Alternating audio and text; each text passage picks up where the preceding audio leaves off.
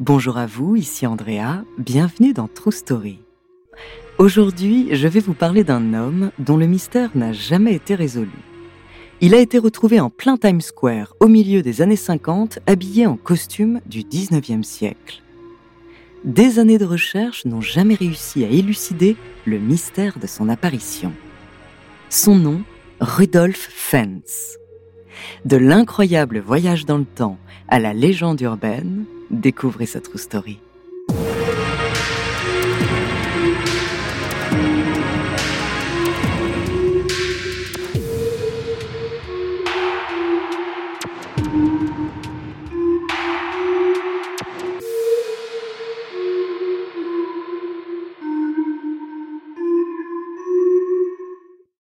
Avant de commencer à vous raconter cette histoire extraordinaire, laissez-moi vous présenter notre partenaire. When you need mealtime inspiration, it's worth shopping Kroger, where you'll find over 30,000 mouth-watering choices that excite your inner foodie. And no matter what tasty choice you make, you'll enjoy our everyday low prices, plus extra ways to save, like digital coupons worth over $600 each week. You can also save up to $1 off per gallon at the pump with fuel points. More savings and more inspiring flavors make shopping Kroger worth it every time. Kroger, fresh for everyone. Fuel restrictions apply. Another day is here, and you're ready for it. What to wear? Check. Breakfast, lunch, and dinner? Check. Planning for what's next and how to save for it? That's where Bank of America can help. For your financial to dos, Bank of America has experts ready to help get you closer to your goals. Get started at one of our local financial centers or 24-7 in our mobile banking app. Find a location near you at bankofamerica.com slash talk to us. What would you like the power to do? Mobile banking requires downloading the app and is only available for select devices. Message and data rates may apply. Bank of America and a member FDIC.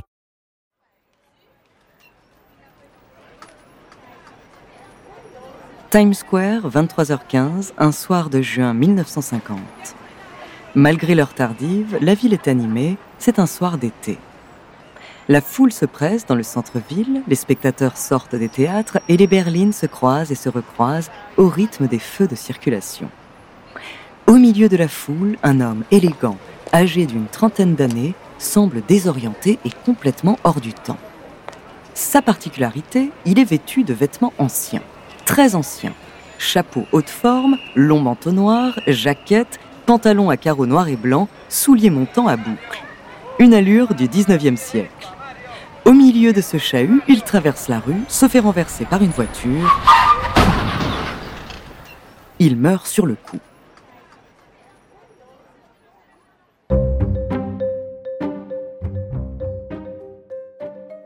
On transporte alors son corps à la morgue.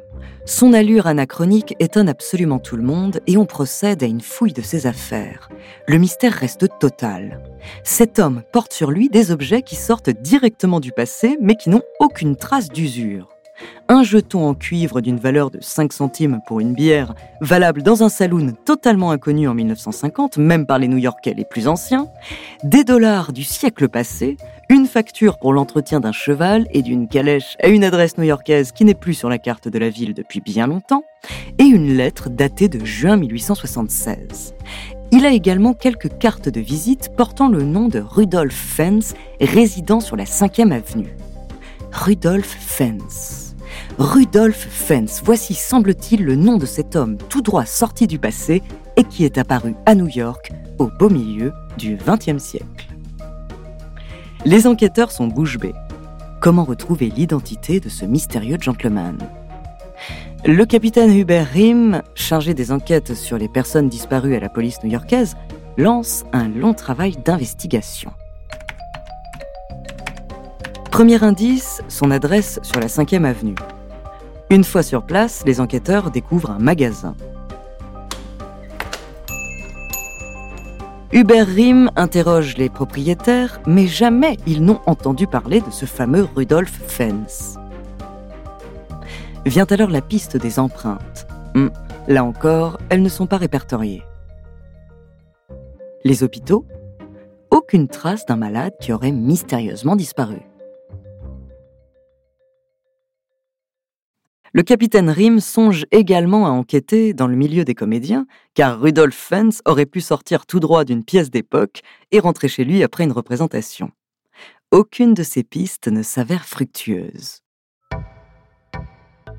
Partant de la consonance allemande du nom Rudolf Fens, on se lance alors dans l'analyse poussée des passages par les services de l'immigration, des listings des ambassades et des consulats d'Allemagne, de Suisse ou d'Autriche. Mais là encore, aucune de ces traces ne donne quoi que ce soit.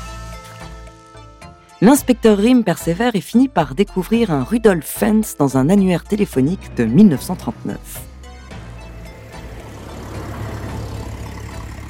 Il se rend alors immédiatement à l'adresse indiquée. Dans ce quartier de New York, les habitants sont alors interrogés un par un. Au cours de ces rencontres, Rim apprend que Rudolf Fens était effectivement un banquier connu de tous, mais décédé en 1945, à l'âge de 70 ans. Rien qui ne correspond au mystérieux marcheur de Times Square, sauf le nom. Apprenant alors que la veuve de Rudolf Fens, mort en 1945, est toujours en vie, Rim décide de se rapprocher d'elle. Les deux messieurs Fence pourraient être de la même famille, et cette piste ne doit pas être exclue.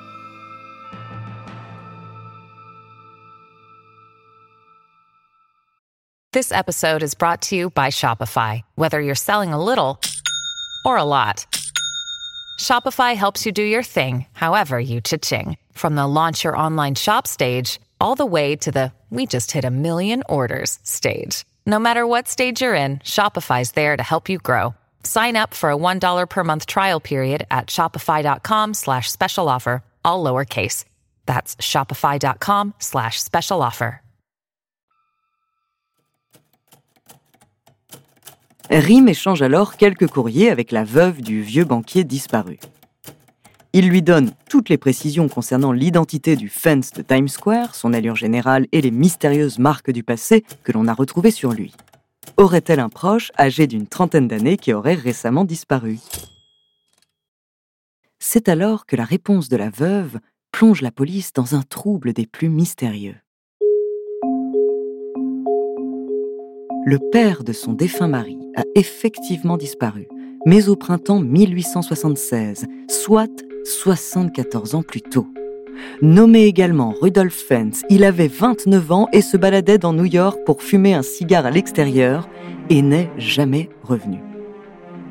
Malgré les recherches de sa famille, il n'est jamais réapparu.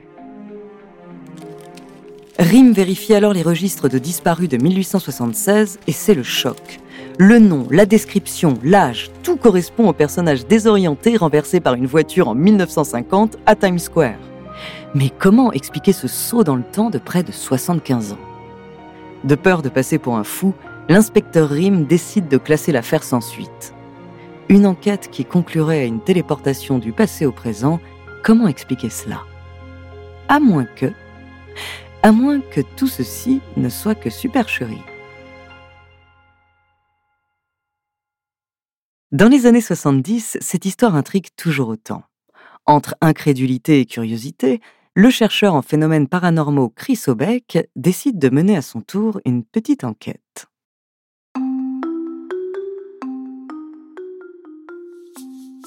Le professeur Obeck est alors frappé par le manque d'informations sur cette affaire.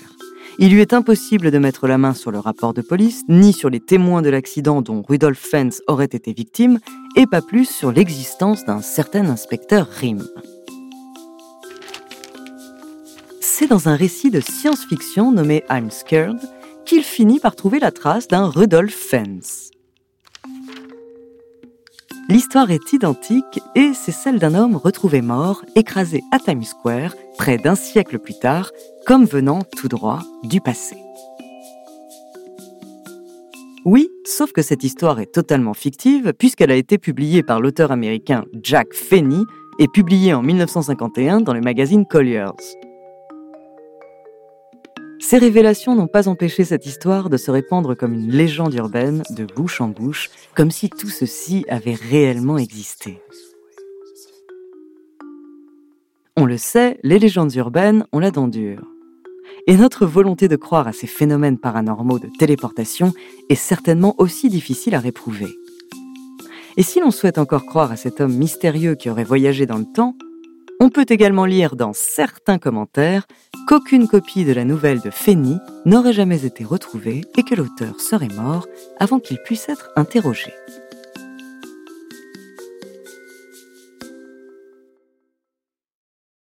Ce mystère demeure donc entièrement irrésolu, aussi bien dans les faits qui se seraient déroulés que dans leur explication. Merci d'avoir écouté cet épisode de True Story. La semaine prochaine, je vous parlerai de l'histoire d'un alchimiste français qui a inspiré l'autrice de Harry Potter. En attendant, n'hésitez pas à nous faire part d'histoires que vous aimeriez entendre sur votre plateforme d'écoute préférée ou alors via la page Instagram ou Twitter de Bababam. Nous nous ferons un plaisir de les découvrir.